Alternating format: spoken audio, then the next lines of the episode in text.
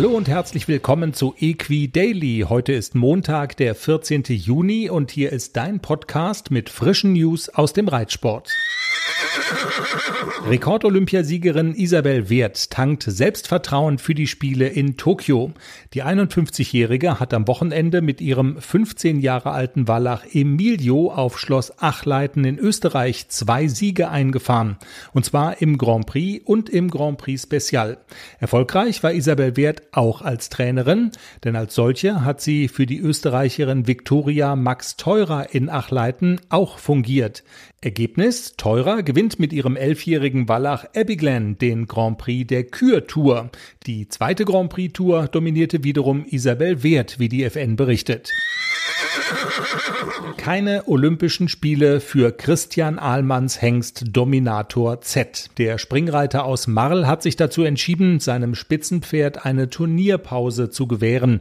Der elfjährige Hengst hatte zuletzt nicht mehr die Leistungen gezeigt, zu denen er eigentlich imstande ist.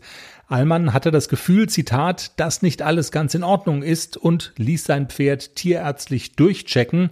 In der Klinik wurden Ahlmanns Befürchtungen dann bestätigt, es gehe jetzt darum, kein Risiko einzugehen und dem Pferd erstmal eine Pause zu geben, so Ahlmann.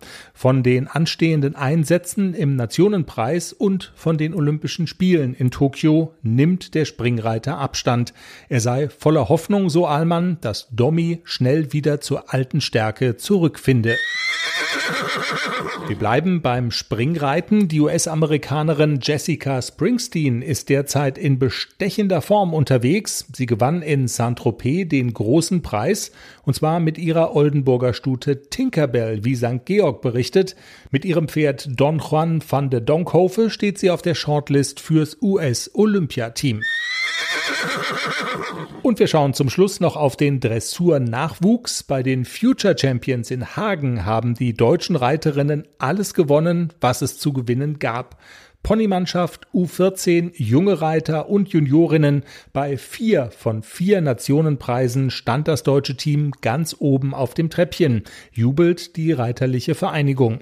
Besonders hebt die FN auf ihrer Seite den Auftritt von Rose Oatley aus Lütjensee in Schleswig-Holstein hervor.